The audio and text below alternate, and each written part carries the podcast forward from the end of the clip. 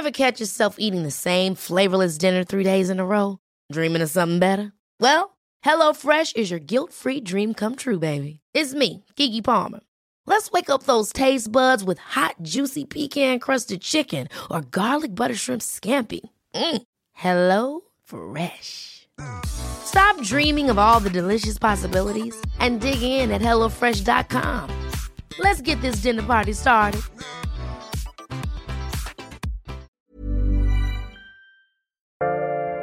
Bonjour, je suis Agathe Le Caron. Bienvenue dans Ex, le podcast qui vous parle d'amour au travers d'histoires toujours extraordinaires.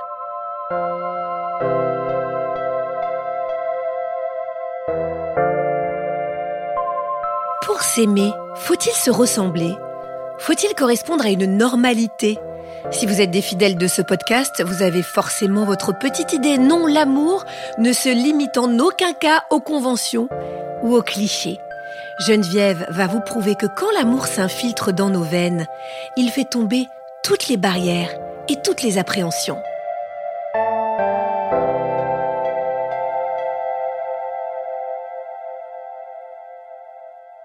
Nous sommes donc en février 2005. Après 11 ans de vie commune, je me sépare de mon compagnon. Une de mes sœurs euh, commence vraiment à s'intéresser à ma situation matrimoniale, donc elle se donne comme objectif de jouer au Cupidon et de me faire rencontrer celui qui me permettra de m'évader de ce statut de célibataire qui ne lui convenait pas à elle. Elle trouvait que je n'étais pas faite pour vivre seule. Donc elle décide de me présenter des hommes. J'étais pas trop chaude, je vais dire, j'étais pas spécialement prête. J'avais besoin de, me remettre de, de, cette rupture un peu compliquée. Et donc, après quelques mois de célibat, nous voilà en juin 2005 et là, elle m'envoie la photo d'un de ses collègues en me disant, si celui-là ne te plaît pas, franchement, je ne comprends pas. Sur la photo en question, je vois euh, quelqu'un installé dans un fauteuil avec euh, un t-shirt très moulant et avec une musculature euh, très saillante. Et c'est vrai que moi, j'ai toujours été attirée par les hommes qui représentent la force comme ça physiquement. Et effectivement, ben, ce monsieur, bon voilà, c'est un bonhomme d'une quarantaine d'années, grand, musclé, avec un beau sourire. Donc effectivement, je me dis, ah, physiquement, là, il coche les cases.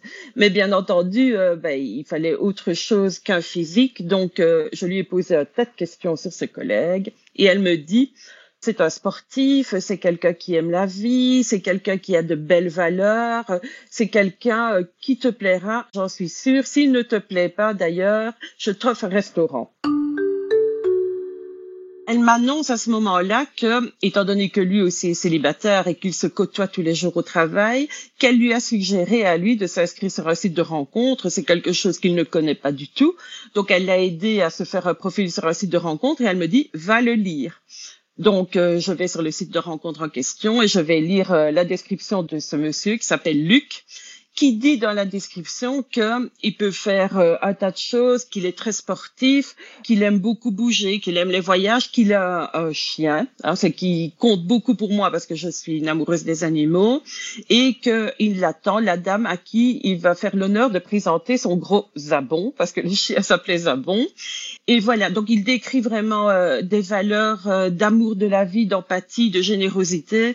Donc je me dis, ok, c'est bon, je peux effectivement euh, aller voir en tout cas un petit peu plus loin euh, si ça peut euh, marcher entre nous deux.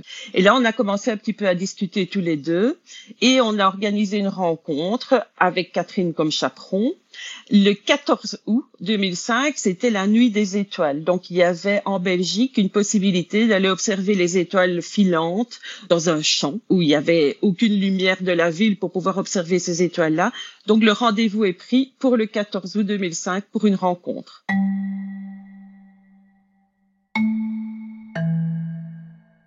À ce moment-là, ben, comme toute première rencontre, évidemment, ben, je suis un petit peu stressée. Je ne sais pas exactement euh, si euh, ben, il va être séduit, si moi aussi je vais être séduite. Mais bon, voilà. Étant donné que moi j'arrive avec ma sœur, j'ai un avantage. Je n'arrive pas toute seule.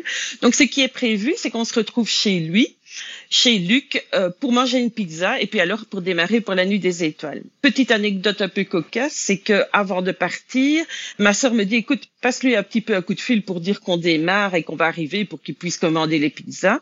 Donc on cherche dans le botin téléphonique hein, parce qu'on se reporte quand même 18 euh, ans en arrière, on serve encore du botin. On trouve euh, son nom et son prénom, je téléphone. Ah, monsieur décroche évidemment, donc je dis voilà c'est Geneviève, ne t'inquiète pas, on va démarrer. On arrive, tu peux mettre les pizzas au four et il s'avère qu'en fait j'étais chez ses parents, que son père porte le même prénom et le même nom de famille, donc euh, voilà, moi je viens faire mes petites blagues et m'annoncer à son père qui n'était évidemment pas du tout au courant que son fils allait rencontrer une femme ce jour-là. Il comprend, hein, évidemment, le monsieur en question. Notez que moi, je me disais, euh, parce qu'on ne s'était pas encore parlé au téléphone avec Luc, donc moi, je me dis, ouh là, il a quand même une voix, bah, il a l'air un peu âgé par rapport à ce qu'il annonce. Finalement, je balbutie des excuses et, et, je raccroche. Et ses parents habitant dans la même rue que lui se sont postés derrière la fenêtre pour voir qui était la femme qui avait un rendez-vous avec leur fils. Je me suis dit, ça commence bien, donc, et avec Catherine, nous démarrons pour nous rendre chez Luc. Tout le long du chemin, elle me taquine. Et ce que je ne vous ai pas dit, c'est que quelques jours auparavant, j'apprends que Luc, cet homme avec qui je suis en train tout doucement de développer un lien, a eu un grave accident de la vie en 2001. C'était un, à l'époque un entrepreneur qui, en allant visiter un de ses chantiers, a eu un accident de voiture. Il a perdu le contrôle de sa voiture et sa voiture est tombée dans un fossé. Il a été éjecté de la voiture et la voiture est retombée sur lui. Donc il a eu vraiment un très très grave accident de la route. Il a été transporté à l'hôpital, c'était un hôpital de campagne parce qu'on l'a transporté au plus près évidemment du lieu de l'accident. Et là-bas, on l'a plâtré alors qu'on n'aurait pas dû le faire parce qu'il avait une fracture ouverte. Mais l'explication des médecins par la suite, ça a été qu'il pensait que voilà, il n'allait pas s'en sortir parce qu'il était vraiment très très abîmé. Donc les soins qu'on lui a distillés à ce moment-là n'étaient pas les meilleurs, donc il a dû malheureusement, après quelques jours, être amputé d'une jambe. Il a fait une septicémie. Il est tombé dans le coma. On a dû le transporter dans un, hôpital universitaire où on a dit, bah, écoutez, désolé, il y a vraiment pas le choix. Si on ne coupe pas la jambe, ça va monter plus haut et, et là, il ne va pas s'en sortir. Lui ne s'en est pas rendu compte, évidemment, parce qu'il était dans le coma. Donc, il s'est réveillé quelques jours plus tard avec une jambe en moins. Et moi, j'ai appris ça quelques jours avant notre rencontre. Donc, euh, j'ai cette appréhension-là. Ma sœur, tout doucement, euh, m'a amené évidemment euh, cette nouvelle information en me disant, écoute, n'aie vraiment pas peur parce que moi je le côtoie tous les jours, tu ne saurais vraiment pas dire qu'il y a un handicap, mais voilà, et elle m'a raconté l'histoire de son accident. Donc avec Luc, euh, en discutant par message, on a évidemment abordé le sujet.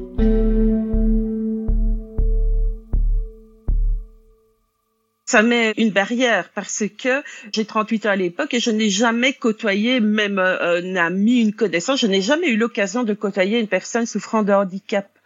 Voilà, ça ne s'est pas présenté, c'est pas une question de rejet ni quoi que ce soit, mais en tout cas, je n'en ai jamais côtoyé. Donc, quand on me parle d'amputation, pour moi, c'est une mutilation. Pour moi, ça veut dire que il y a des cicatrices, qu'il y a un moignon. Il y a que le mot à l'époque me fait frémir. Donc, il est clair que je me dis à ce moment-là que je ne suis pas sûre que je vais pouvoir passer outre le handicap. Mais Catherine me disant que c'est vraiment quelqu'un de bien et le contact passant vraiment bien avec Luc euh, par message, je me dis que de toute manière, je n'ai rien à perdre que de le rencontrer. Mais c'est clair que j'ai un peu plus de mal à me projeter dans une aventure amoureuse avec lui en ayant connaissance de ce handicap.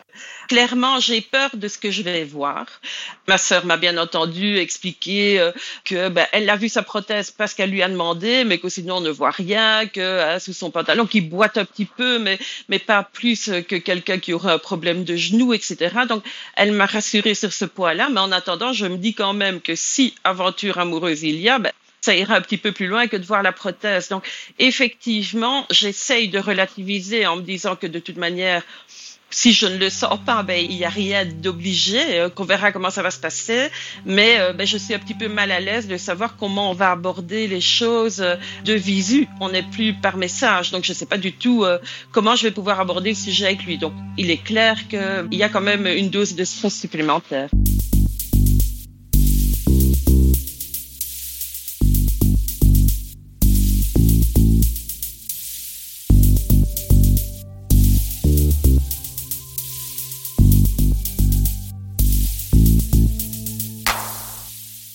Le jour du rendez-vous, évidemment, euh, je fais le nécessaire pour être euh, la plus séduisante possible. C'est quand même malgré tout euh, la rencontre avec un homme avec qui il y aurait quelque chose de possible, même si peur il y a.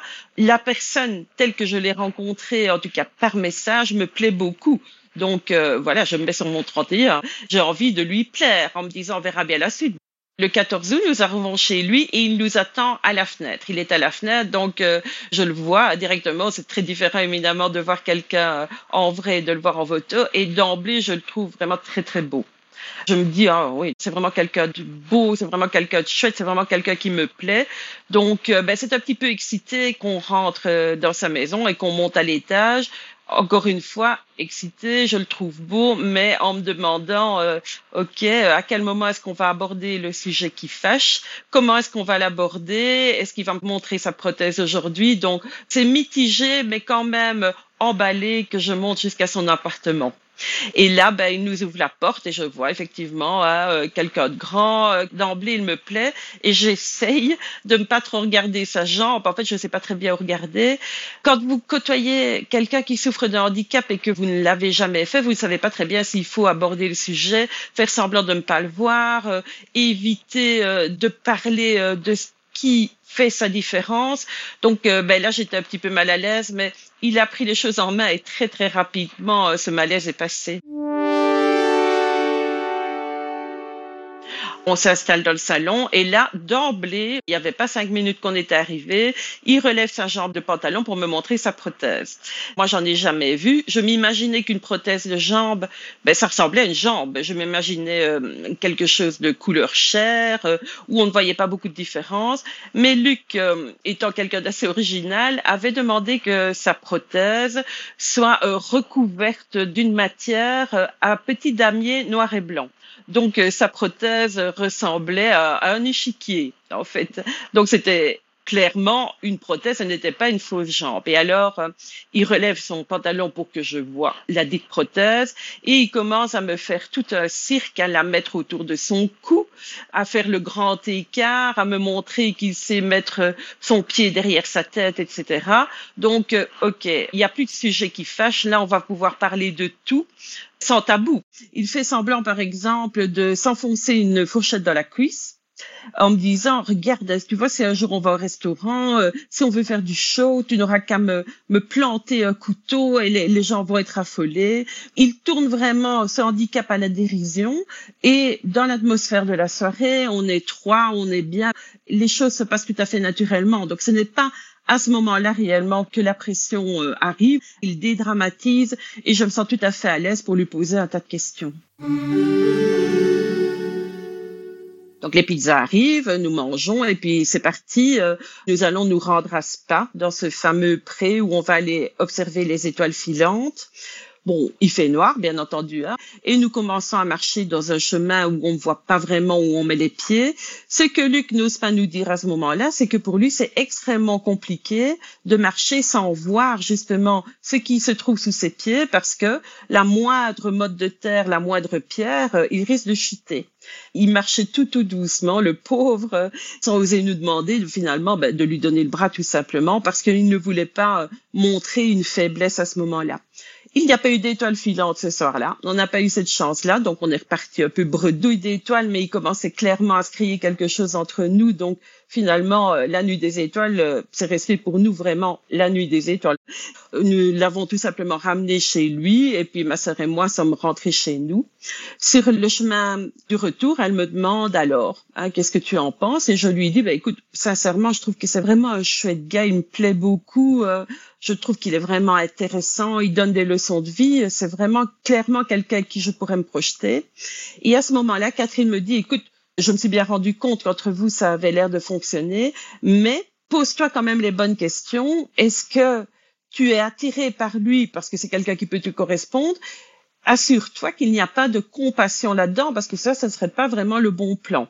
Je me suis effectivement posé la question, est-ce que le handicap fait que j'ai pour lui euh, un peu de pitié ou est-ce que ça me fait mal au cœur? Mais ce n'était pas du tout le cas parce que franchement, euh, c'est quelqu'un qui ne donne pas mal au cœur. Il, parle de son handicap euh, avec naturel, il s'est refait une vie, il a perdu son entreprise après l'accident. Il retrouve un boulot dans lequel il s'épanouit, il fait du sport, de la natation, il a des amis, donc tout va bien, donc il n'inspire pas du tout pitié. Donc euh, c'est avec, je dirais, calé graisse que je décide de, de me lancer dans l'aventure avec Luc.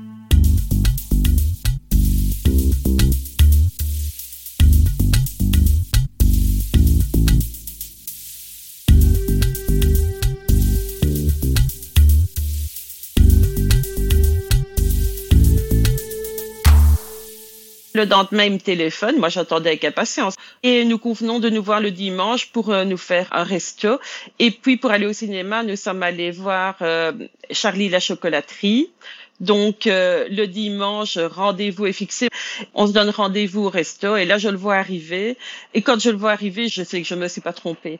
Il a un grand sourire. voilà, on, on, se retrouve au départ, évidemment, euh, comme de bons amis. Il n'y a pas encore eu de baisers échangés, mais on se retrouve au restaurant, il n'y a pas de blanc, euh, on s'amuse, on discute de tout et de rien, euh, aussi bien de sa situation, de son accident, mais que de la vie en général, ce qu'on a vécu jusque-là.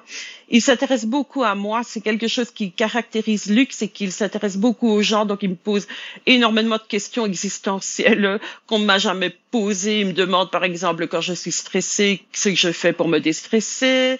Il me demande euh, à quel concert j'ai déjà assisté. Enfin, je me sens vraiment, vraiment importante et euh, intéressante on termine de dîner, on part au cinéma et c'est à la fin du film qu'il décide de m'embrasser pour la première fois. Il est essentiel, évidemment, comme je pense tout premier baiser dans une histoire amoureuse dont on sent qu'elle va être importante. Je ne l'oublierai jamais. il signe vraiment le, début pour moi d'une nouvelle vie. Il signe vraiment euh, le début d'une grande aventure dont je ne sais pas qu'elle va aller loin ou pas, mais en tout cas, le début de quelque chose d'important pour moi. Jour-là, Luc m'a simplement redéposé à la maison. Il est retourné chez lui et nous nous sommes fixés un nouveau rendez-vous dans la semaine. Il faut savoir que je vis avec mon fils de 17 ans et que euh, ben, je n'ai pas du tout envie de lui présenter quelqu'un trop rapidement. Je n'ai pas envie d'amener quelqu'un dans la maison avec qui ben, finalement ça pourrait ne pas durer. Donc on se fixe un rendez-vous chez Luc durant la semaine. Donc, euh, je me rends chez lui. Je m'imagine bien qu'il va avoir un, rapprochement physique. Donc, je décide clairement de lui en parler parce que je suis très, très mal à l'aise en pensant au moment où je vais devoir euh, ben, voir euh, la prothèse, comment il l'enlève, ce qu'il y a sous la prothèse.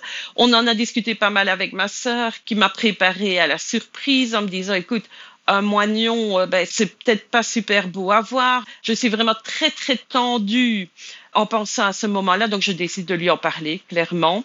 Et je lui dis, écoute, voilà, tu m'as montré ta prothèse, etc. Mais je t'avoue que j'ai vraiment peur euh, du moment où je vais devoir euh, voir ce qui se trouve en dessous. Donc, il me dit très naturellement, est-ce que tu veux que je te montre? Là, on est tous les deux, on vient de terminer de manger. Est-ce que tu veux que je te montre?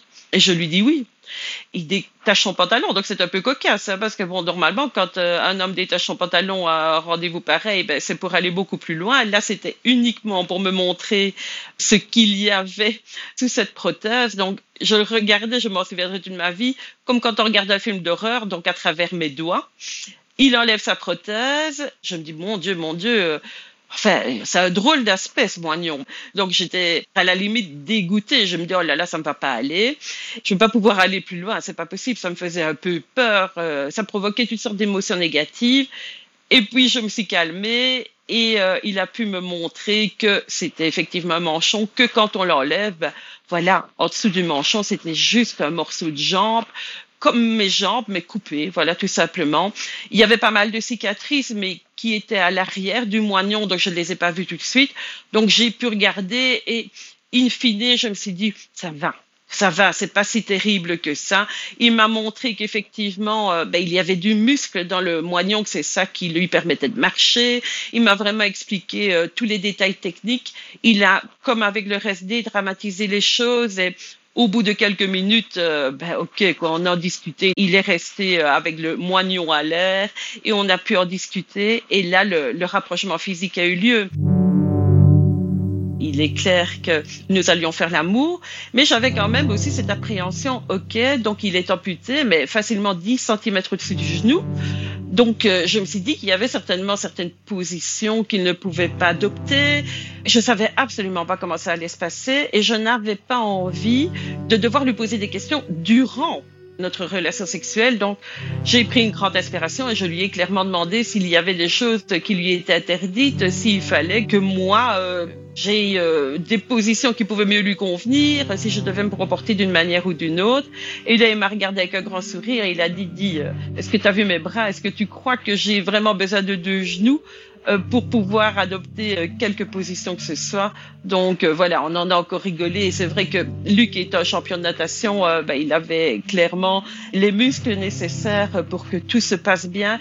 Et tout s'est vraiment bien passé dans la douceur et en même temps déjà dans la complicité.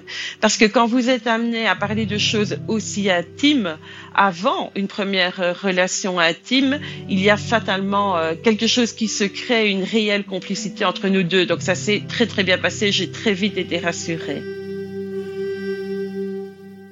Luc me raconte à ce moment-là que quand euh, il s'est réveillé avec une jambe en moins et qu'il s'est retrouvé dans un centre de revalidation durant de très très longs mois, parmi des amputés qui pour la plupart étaient des personnes âgées, il a beaucoup réfléchi sur son sort. Il était célibataire à l'époque depuis quelque temps avant son accident et il s'est dit que pour lui, la vie amoureuse, ben, c'était terminé. Il a eu le sentiment que jamais il rencontrerait une femme qui voudrait de lui avec son handicap. Il a très très vite eu envie que ça marche entre nous. Donc, au bout d'une semaine, Luc me disait qu'il m'aimait. Hein. Ce que moi, évidemment, euh, je ne faisais pas parce que j'étais plus sur la réserve. Pour moi, on avait le temps d'apprendre à se découvrir. Mais pour lui, il était important de déjà concrétiser quelque chose pour être sûr que ça durerait. Donc euh, cette histoire de son côté a, a, vraiment très très vite démarré. De mon côté, avec plus de recul, mais j'ai très vite compris que ça allait être du sérieux, en tout cas que lui voulait quelque chose de sérieux, et ça, ça me rassurait. Et euh, comme il avait envie euh, justement que notre histoire démarre sur des chapeaux de roue, il m'a très rapidement présenté à ses parents. Une rencontre que moi je n'appréhendais pas du tout parce que j'avais en tête que ses parents, ayant énormément souffert euh, suite à l'accident de leur fils et étant vraiment très très inquiet pour son avenir, j'avais vraiment le sentiment moi d'arriver euh, dans cette famille un petit peu comme l'ange Gabriel qui allait euh, venir leur dire OK maintenant vous pouvez être tranquille, je vais m'occuper de votre fils, je vais rester à ses côtés, sans handicap, je n'en ai rien à faire. C'est un jour dont je me souviendrai de ma vie et eux aussi d'ailleurs parce qu'on en reparle assez régulièrement. Donc moi je suis arrivée, euh, tout sourire, etc. J'ai bien remarqué que la maman de Luc était plutôt fermée. Le papa était plutôt accueillant, mais la maman était plutôt fermée. Donc, elle me posait beaucoup, beaucoup de questions euh, sur le pourquoi j'étais séparée du père de mon fils, ce que je faisais dans la vie, est-ce que j'étais autonome, est-ce que le handicap ne me posait un problème. Enfin, c'était un petit peu un interrogatoire. Donc, euh, je me suis rendu compte qu'il y avait beaucoup de méfiance du côté de ma belle-mère en tout cas, et je ne m'y attendais pas. J'ai essayé de les rassurer du mieux possible. C'est par la suite que c'est devenu encore un petit peu plus compliqué, mais à ce moment-là, ok, euh, ben je comprends bien que il va falloir que je joue des coudes pour prendre ma place dans cette famille. Mais c'est par la suite que j'ai compris qu'en fait cette appréhension, elle venait du fait que la maman, surtout de Luc, considérait qu'il avait déjà tellement souffert qu'elle craignait vraiment qu'à un moment ou à un autre, je décide de rompre, de terminer cette histoire avec leur fils. C'était surtout sur le fait qu'ils avaient très très peur que leur fils ne souffre à nouveau. Mais il a fallu des mois, des mois et encore des mois pour que je parvienne à acquérir la confiance de sa famille.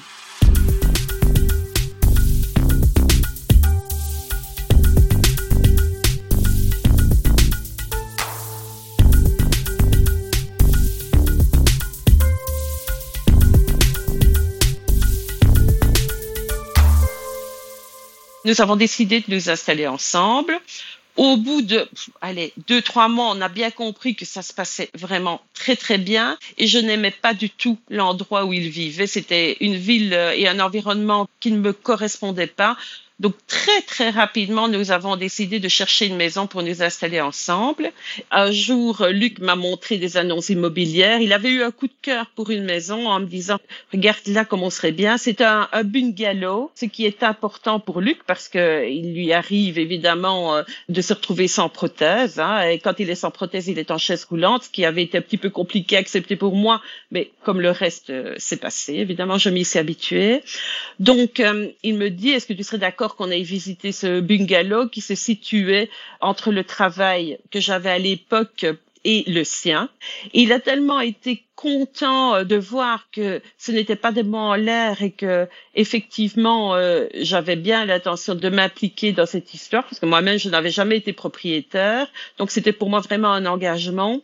Il m'a dit écoute, est-ce que tu ne crois pas que ce serait vraiment bien qu'on se marie? Ce serait pour toi, euh, voilà, rassurant avec ton fils, ce serait pouvoir euh, lui assurer un avenir et puis ça scellerait vraiment notre amour. Lui, il n'avait jamais été marié, moi je l'avais été très jeune et il m'a dit, voilà, si tu es d'accord, euh, j'ai vraiment envie qu'on se marie. Et, j'ai dit oui tout de suite, je n'ai même pas réfléchi, j'ai dit oui tout de suite. Et ça me semblait une évidence et on a commencé à préparer notre mariage et nous avons signé les actes pour cette maison à partir du moment où j'ai commencé à vivre avec Luc, ben, toutes ces barrières sont tombées parce que les choses sont devenues tout à fait naturelles. Luc est un homme qui fait plus de choses que tous les hommes que j'ai eu l'occasion de rencontrer, c'est un bricoleur. Il a été entrepreneur dans le bâtiment, donc euh, c'est lui qui a repeint notre maison. Il y a peu de choses qui ne lui sont pas autorisées. Je savais que, par exemple, quand on allait aller faire des balades, ben, il y a régulièrement des moments où il doit s'arrêter parce que c'est plus fatigant pour lui que pour moi de marcher. Mais euh, j'ai remarqué qu'au quotidien, euh, franchement, euh, ça ne change pas grand-chose. Et les avantages l'emportent sur les inconvénients, évidemment, parce que c'est quelqu'un qui a une vision de la vie euh, tellement belle qu'à chaque jour, euh, depuis autant d'années, euh, ben, il me fait constater que c'est bon d'être en vie. Il est sorti de ce traumatisme avec une soif de vie qui est tout à fait communicative. Donc euh, les barrières, elles ont été là le temps que je constate que cet homme était vraiment quelqu'un de solide, quelqu'un de fort, et qu'avec lui, ma vie allait être bien plus facile. Elle n'allait pas être plus compliquée. Elle allait être plus simple. Mon fils, lui, était ben, en pleine adolescence à l'entrée de l'âge adulte. Il allait avoir 18 ans à ce moment-là. D'autant plus, il ne vivait plus avec moi que le week-end, donc il ne se sentait pas spécialement euh, impliqué ou tracassé par l'histoire. Je n'ai pas rencontré de sa part euh, la moindre désapprobation. Je lui ai demandé d'être témoin de notre mariage, il en a été enchanté. Avec Benjamin, ça s'est passé euh, vraiment comme sur des roulettes. Une partie de mon entourage familial et amical ont été inquiets pour moi, c'est-à-dire que j'ai une personnalité où euh, je prends toujours le parti des plus faibles. Ça fait partie de mes valeurs, ça fait partie de moi, c'est ainsi. Je suis un peu euh, une défendresse de l'opprimé. Donc certains de mes amis et une partie de ma famille craignaient que je m'engage dans cette relation avec Luc pour les mauvaises raisons c'est-à-dire parce qu'il était handicapé. Donc, euh, pas mal de personnes m'ont mise en garde euh, en me disant, est-ce que tu es sûr que tu ne vas pas trop vite? Est-ce que tu ne devrais pas réfléchir un peu plus? Par contre, une autre partie euh, voyait bien que j'étais de plus en plus épanouie dans cette relation, donc m'encourageait clairement à continuer à avancer. Et quand les, les personnes qui avaient des appréhensions ont rencontré Luc, mais franchement, il a conquis tous les cœurs. Je crois que le, la principale caractéristique de Luc, quand on le rencontre, c'est qu'on ne peut pas ne pas l'aimer. C'est quelqu'un qui représente la joie de vivre, la force, le courage. Assez rapidement, finalement, tout le monde a été content pour nous, tout le monde sauf bien entendu ma belle-maman qui était toujours pleine d'appréhension. Donc, euh, quand Luc m'a demandé en mariage, je lui ai demandé est-ce que je peux aller l'annoncer à tes parents? Enfin, moi, j'étais toute excitée. Je m'attendais euh, ben, à ce qu'on tombe dans les bras les uns des autres. Tout excitée, euh, j'arrive chez mes beaux-parents avec Luc.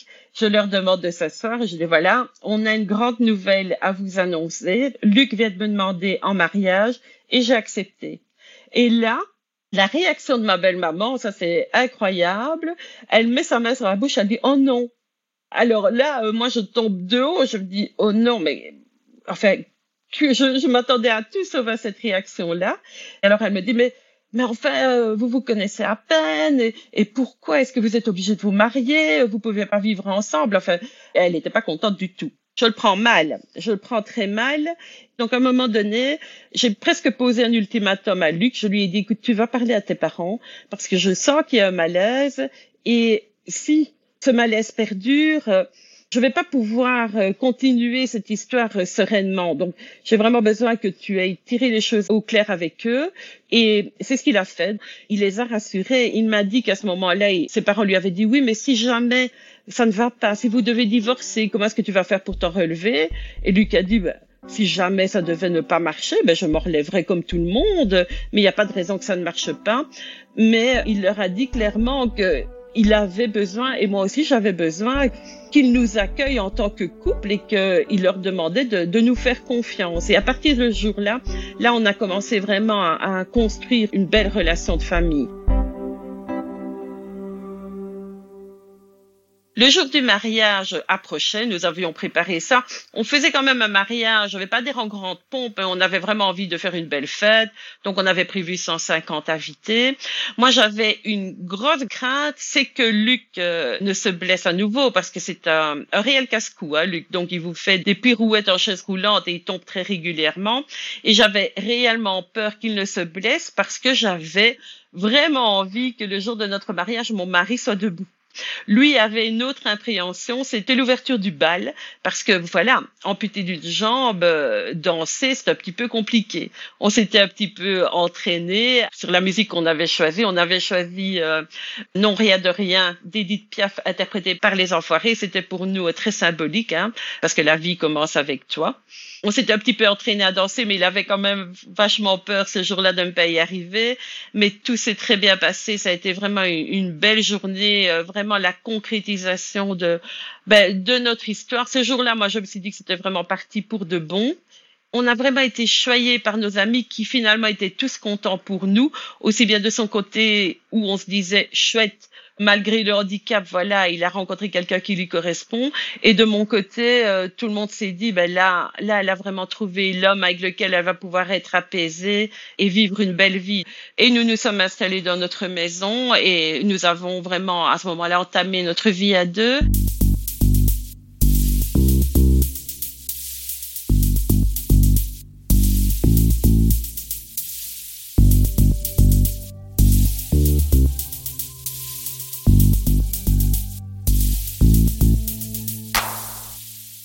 Quand je rencontre Luc, il est nageur de haut niveau.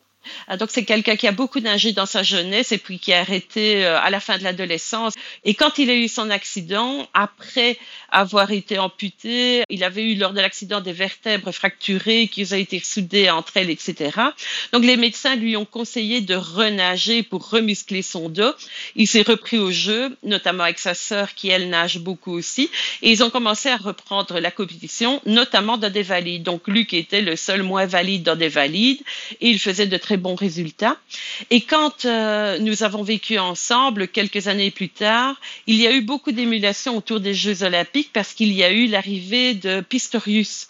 Pistorius, donc amputé des deux jambes et qui courait avec euh, des prothèses de couche en carbone. Et ça a donné envie à Luc on a raclé nos fonds de tiroir pour lui acheter une prothèse parce que c'est extrêmement onéreux et il a eu envie de commencer à courir. Cependant, moi j'avais vraiment très très peur parce que l'apprentissage de la course à pied avec une prothèse, ben, c'est vraiment difficile. Il n'y avait aucun coach en Belgique en plus qui pouvait lui apprendre à, courir de cette manière-là. C'était fort peu répandu et j'avais vraiment peur qu'il tombe. Donc moi, je n'étais absolument pas sportive, mais j'ai décidé d'apprendre à courir pour pouvoir l'accompagner lors de ses entraînements. Donc euh, on a commencé par faire 5 km, 10 km et puis on en est arrivé à faire des semi-marathons. On a fait le semi-marathon deux fois à Amsterdam, on a fait les 20 km de Bruxelles ensemble, vraiment main dans la main au propre comme vous figurez, parce que il fallait très régulièrement que je le tienne pour qu'il ne tombe pas.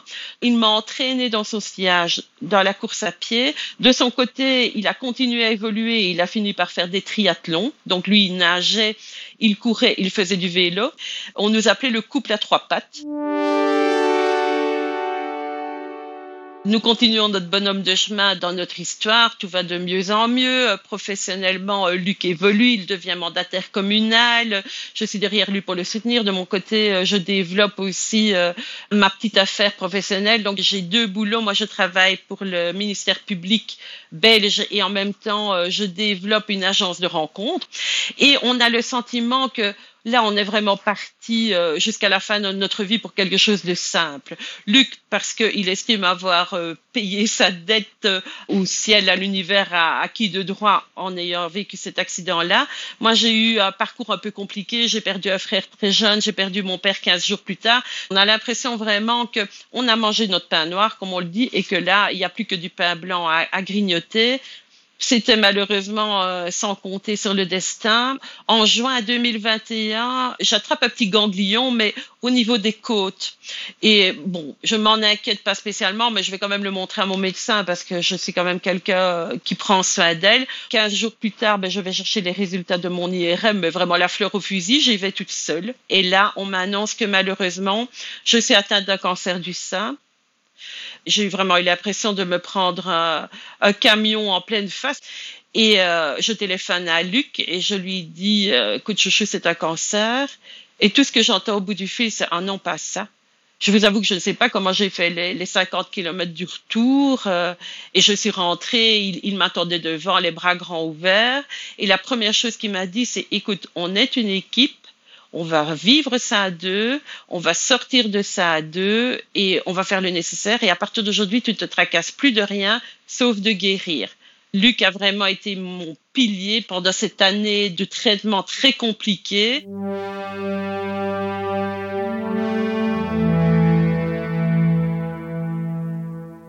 Le premier document qu'on m'a donné, c'était pour aller me chercher une perruque, en me disant dans deux semaines vous n'aurez plus de cheveux. J'avais l'impression d'être dans un autre monde. Je ne comprenais absolument pas de quoi on me parlait. J'entrais vraiment dans un monde complètement inconnu et j'avais l'impression que je ne serais pas à la hauteur. Et Luc m'a dit, mais tes cheveux, la belle affaire, enfin, c'est pas grave du tout, tes cheveux, euh, moi, je n'en ai pas non plus, hein, ne t'en fais pas pour ça. Et il m'a dit, la première chose qu'on va faire, on va aller rencontrer notre médecin traitant et on va lui demander de nous expliquer. Donc, c'est lui qui a pris les choses en main.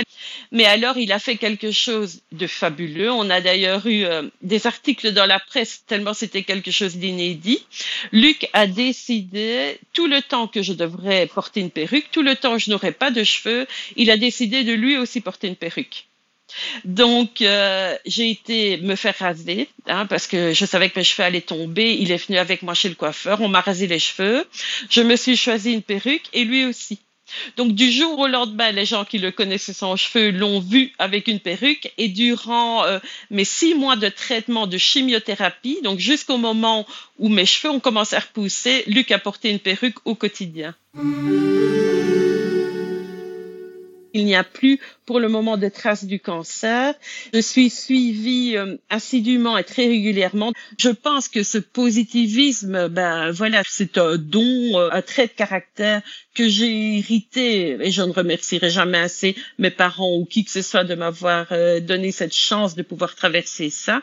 Et puis il y a aussi le fait que je n'étais pas seule je n'étais pas seule, j'avais un, vrai rocher auquel m'accrocher les jours de naufrage. Hein franchement, euh, ça s'est bien, bien mieux passé que ce que j'imaginais. D'ailleurs, j'ai commencé euh, l'écriture d'un bouquin euh, qui est loin d'être fini, mais tous les jours de mon combat, j'ai publié sur les réseaux sociaux comment ça se passait pour moi. Et j'ai eu énormément de retours de femmes qui traversent la même chose et qui sont senties encouragées par ces écrits qui étaient encourageants parce que j'ai vraiment, vraiment vécu ça comme un combat, mais dont je savais que j'allais sortir gagnante.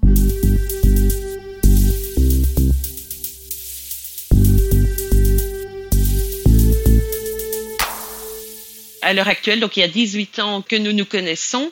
Donc c'est une histoire qui est allée crescendo. Contrairement aux histoires que j'avais vécues auparavant, et d'ailleurs à, toutes les histoires euh, généralement qu'on me raconte, ça commence par une lune de miel, vous êtes dans ce qu'on appelle la fusion, donc on se découvre, on est fou amoureux l'un de l'autre, on ne mange plus parce que euh, l'autre euh, nous nourrit. Nous, avec Luc, en tout cas de mon côté, ben, ça a commencé avec des appréhensions. On a beaucoup, beaucoup communiqué, évidemment, c'était presque de la communication obligée parce qu'il fallait que je sache, moi, ce qui était le quotidien d'une personne souffrant de handicap. Donc, on a dû creuser bien plus profondément dans notre intimité que je ne l'avais jamais fait avec un autre homme. Il a vraiment fallu euh, qu'on devienne des binômes. Et je vais dire, que le mot qui me vient quand je pense à notre histoire d'amour, c'est confortable, mais dans le bon sens du terme. Donc pas dans le sens routinier. C'est tout simplement que on est très bien à deux, on a de très bons amis, on a une famille euh, vraiment très proche, mais à nous deux, on vit vraiment dans un cocon. Et il y a une citation qui dit quand vous rencontrez quelqu'un de bien, arrêtez de chercher quelqu'un de mieux. Et c'est vraiment euh, ce que je me suis dit avec Luc, j'ai trouvé quelqu'un de bien et c'est un vrai cadeau de la vie. Je n'ose imaginer ce que serait ma vie si je n'avais pas rencontré Luc. La différence, en fait, elle n'est jamais que dans le regard de celui qui jette ses yeux sur quelqu'un d'autre. C'est-à-dire que moi, Luc, je ne vois absolument plus sa différence. La plupart du temps, je dois réfléchir euh, pour me souvenir de quelle jambe il est amputé, notamment quand on va au restaurant pour le mettre à la bonne place. La différence, elle existe à partir du moment où vous regardez les gens avec euh, un a priori. Une fois que vous faites tomber les barrières, tomber les a priori, la différence, elle n'existe pas. Donc, il ne faut pas se priver d'une belle histoire par des appréhensions. L'amour efface tout. Hein. L'amour efface tout et ça peut vous mener à vivre des choses extraordinaires. Donc, euh, ne vous privez surtout pas de rencontrer de belles personnes parce qu'elles sont un tout petit peu différentes. On l'est tous de toute manière.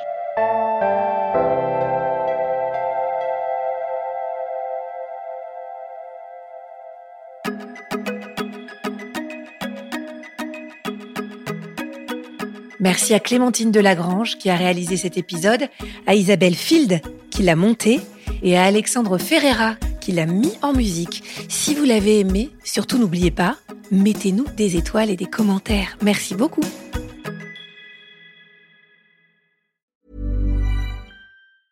Ever catch yourself eating the same flavorless dinner three days in a row? Dreaming of something better? Well, HelloFresh is your guilt-free dream come true, baby. It's me, Kiki Palmer. Let's wake up those taste buds with hot, juicy pecan crusted chicken or garlic butter shrimp scampi. Mm. Hello Fresh. Stop dreaming of all the delicious possibilities and dig in at HelloFresh.com. Let's get this dinner party started.